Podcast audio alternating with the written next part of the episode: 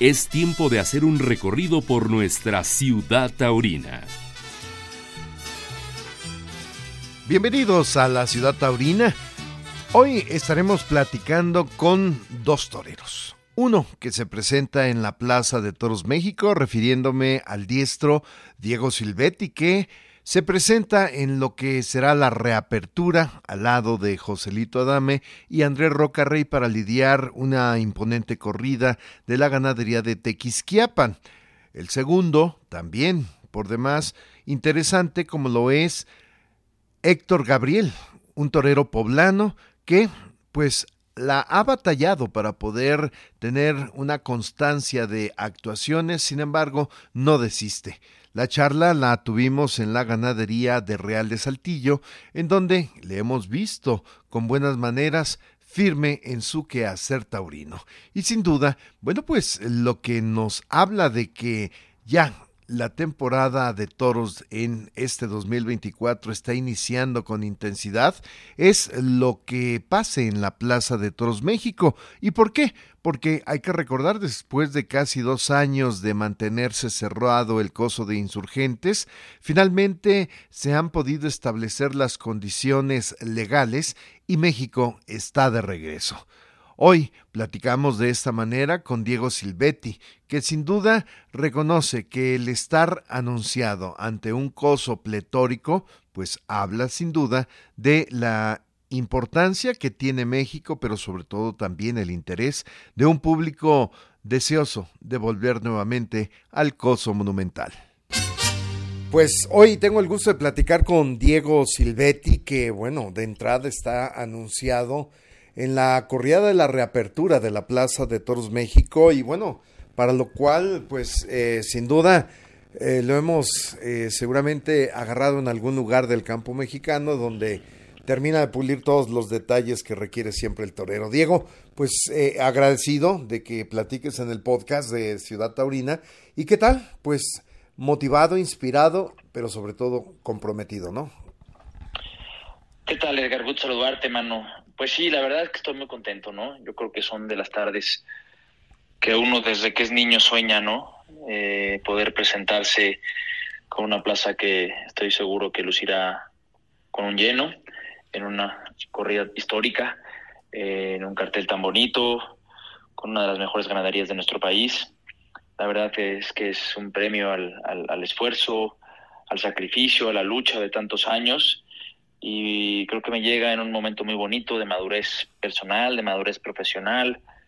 Los triunfos eh, en estas últimas temporadas en provincia, pues creo que están ahí y lo afronto con una ilusión y con una motivación muy especial, esperando que el público de la Plaza México pueda ver a un Diego Silvetti en plenitud y pueda brindarles una gran tarde, ¿no?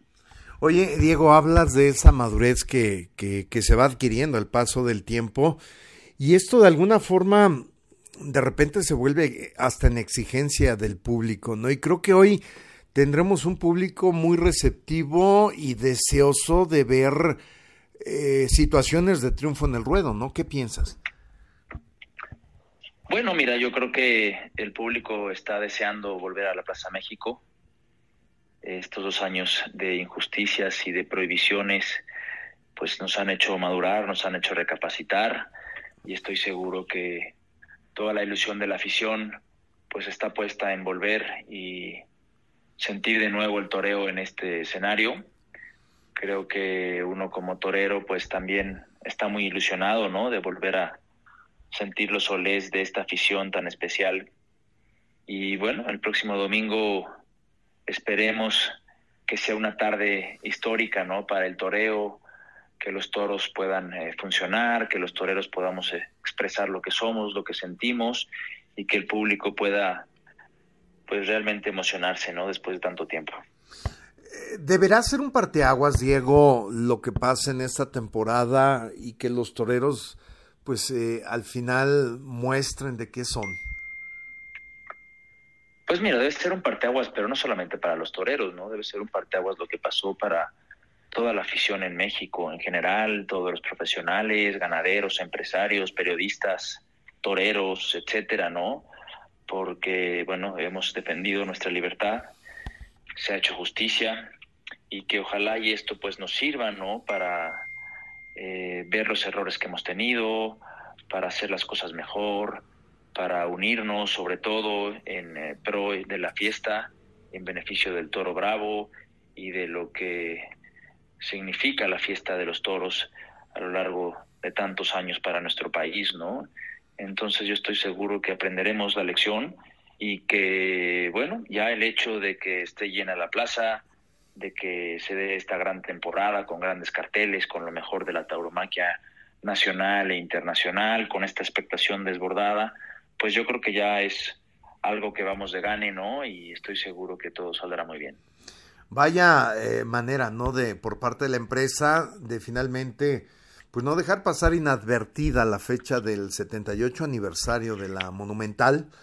Y bueno, eh, con ello, pues también con un cartel interesante, Joselito Rocarrey. Sí, bueno, creo que el cartel de reapertura se ha hecho por todo lo alto, ¿no? Con lo mejor de la tauromaquia nacional e internacional, una ganadería de primera línea. Eh, yo creo que la empresa ha acertado, ¿no? No solamente en ese cartel, sino en toda la temporada, lo que está anunciando. Eh, hay corridas muy importantes con las máximas figuras, hay corridas eh, de mujeres que es algo incluyente, hay novillada, hay corrida de rejones, en fin, creo que todos los ingredientes están puestos para que el aficionado pueda disfrutar de una gran temporada, ¿no? Una temporada a la altura de la Plaza México, una temporada acorde a después de dos años sin toros, pues empezar con el pie derecho y bueno, eh, nos toca abrir eh, en el primer cartel estar ahí en esa terna, me siento muy feliz y muy motivado, ¿no? Así es. Diego, por último, te preguntaría, ¿cómo cerraste el 2023 en tanto lo que ha sido número de festejos?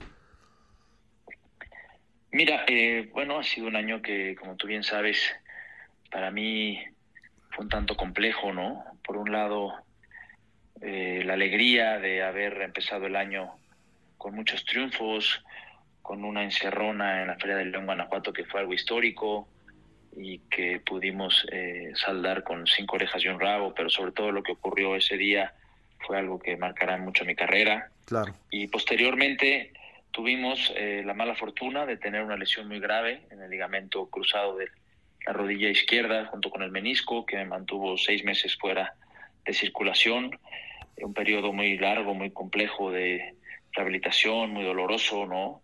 son lesiones, eh, pues la verdad que fastidian mucho y que, bueno, me van a dar, sin lugar a dudas, un aprendizaje muy grande. Pudimos reaparecer y cerrar con prácticamente salidas en hombros eh, todas las últimas corridas en plazas de la talla de Juriquilla, de León, de Irapuato, de Monterrey.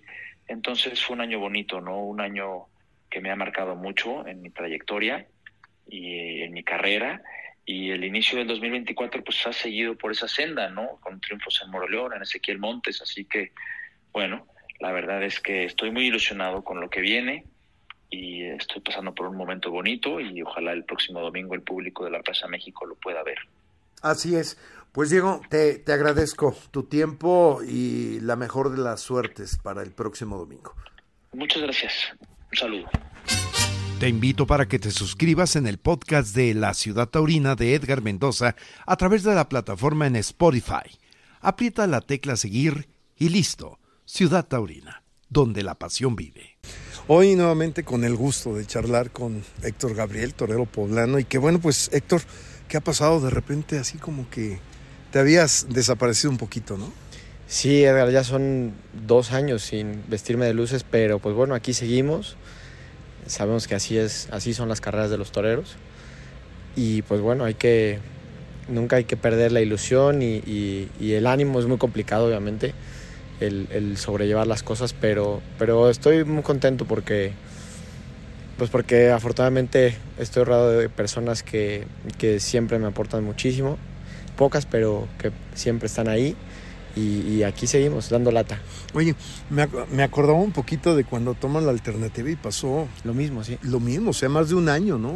O casi el año. Llegué a estar, después de la alternativa, un año y medio sin, sin entrar a una corrida de toros. Y vino aquella tarde que... que Teciutlán. que mucha gente se acuerda de, de aquella tarde triunfal y, pues de ahí empezó a, la máquina a, funcionar y, y, pues bueno, pues se vino la pandemia, luego en el año 2021 toré otros festejos que me fue muy bien, estuve este, en, varias plazas eh, y, y, pues con muy buenos resultados y a partir de la última que fue el 1 de enero del 2022 ya, ya dos años, pues prácticamente se, se, se, me cerró todo y, y, pues bueno, te digo, así son las cosas, me tocó a, a, mí esta situación, pero, pero pues bueno, ya, ya llegará, ¿no? Ahí están las plazas, afortunadamente la fiesta yo creo que está pasando un momento muy importante, muy bueno. Y, estoy seguro que va a llegar y pues hay que seguirse preparando, hay que estar mucho más fuerte, este, hay que estar este, pues listo para cuando llegue esa corrida y esa tarde en la que me pueda poner otra vez el traje de luces, pues levantar la mano y, y pues ver si, si, si, se puede pues volver a, a, retomar y, y, pues si no, pues a seguirle trabajando porque, porque así es esto y hay que, hay que ser muy consciente de ello. Oye, de, alguna forma hoy, como, como vemos, el, eh, entre el boom de que se abrió, abrió la México, entre la creación de Ruedo 3, y donde hablan de dar oportunidades a los que han estado pues un poco quietos, creo que puede venir esa oportunidad. Sí, fíjate que ya son siete años, en, en abril son siete años ya de alternativa y, pues he torado 16 corridas de toros en, toda mi carrera, prácticamente nada. Entonces, eh, obviamente los aficionados y eso me han visto torar, pero tampoco creo que ha sido lo suficiente como para decir este, pues que, que he tenido las suficientes oportunidades. Ha habido tardes muy importantes, pero pero las carreras de los toreros son de, muchas tardes y de mantener ese ritmo y esa, esa constante.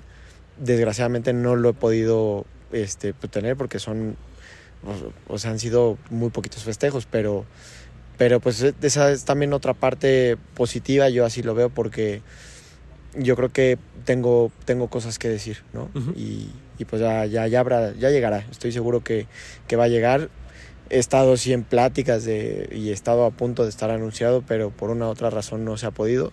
Y también pues soy una persona creyente y, y yo sé que, que, de allá arriba va a llegar cuando tenga que ser, ¿no? Exacto, pero bueno, creo que se compensa un poquito a través de la familia, el, el contacto, el ver crecer a tu hijo.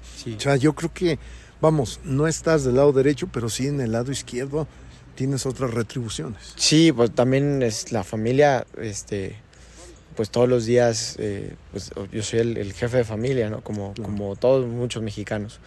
Y pues tenemos obviamente también que, que priorizar, ¿no? Mi prioridad siempre, y, y, así lo va a ser toda mi vida, es mi familia, mi esposa y mi hijo. Y estoy volcado totalmente con ellos, pero, pero también es verdad que esa parte del torero, esa parte tan íntima y, y e interna, eh, me lo pide a gritos, ¿no? el, poder este, no abandonarlo y no dejarlo, lo he extrañado muchísimo y sí, de una u otra manera, pues eh, mi familia ha sido mi, es y siempre ha sido mi, mi, respaldo y mi pilar más fuerte y pues aquí estamos, aquí oye, estamos. Oye, al final eh, esa situación, ¿no? El toreo de alguna forma te genere esas ansias de seguir viviendo, pero vivir de una manera muy intensa. Sí, obviamente, a ver, ha sido, también he, yo he sido un torero que pues prácticamente se la, se la ha vivido en el campo, o sea, tentaderos muchísimos, para arriba, para abajo y, y siempre muy activo. Y ahora pues también ha sido un poquito lo contrario. He torado menos en el campo, eh, obviamente he bajado considerablemente el número de tentaderos, pero pero pues también aquí estamos, ¿no? Aquí estamos, eh, el, el, torero a veces sí te lo, te lo pide, ¿no? ese, como es un ejercicio tan íntimo, el, el, lo extrañas y, y, echas mucho de menos el, pues el pasar ese miedo, esa responsabilidad, esas horas en el campo de carretera, subiendo, bajando y, y, y lo, lo he extrañado muchísimo, pero pero pues así la vida así la vida es y así me ha tocado y pues hay que sobrellevar las cosas hay que compensar hay que balancear y, y pues bueno estoy muy contento la verdad. Pues esa parte yo creo me quedo con esa parte no que al final bueno por un lado no llega pero por el otro la ilusión y la esperanza ahí queda. Sí y sobre todo que cuando estás delante de un toro no puedes mentir y si hay cosas que internamente están mal también eso no ayuda a que luego en la, plaza, en la plaza pasen cosas. Entonces, eso ha sido otra parte del trabajo que he tenido durante este, este tiempo, estar en paz internamente con mi familia bien, que, que estén ellos bien, porque si están ellos bien yo también lo voy a estar, y, y, pues fortalecer al hombre, que, que, sea maduro, que sea pues como, como tiene que ser, ¿no? Y pues luego delante del toro se tiene que reflejar también esa, esa tranquilidad, ¿no? Claro. Pues Héctor, un gusto encontrarte. Gracias, Edgar, igualmente. Un saludo a todos. Por ahora esta es la información generada en la ciudad taurina. Definitivamente interesante lo que nos platican tanto Diego Silvetti como el propio Héctor Gabriel. Así que, ¿listos para regresar a la Plaza México? Ojalá así sea. Soy Edgar Mendoza. Hasta la próxima. Terminó la faena en esta ciudad taurina. Los invitamos para que se actualice nuestro portal. Hasta la próxima, Ciudad Taurina.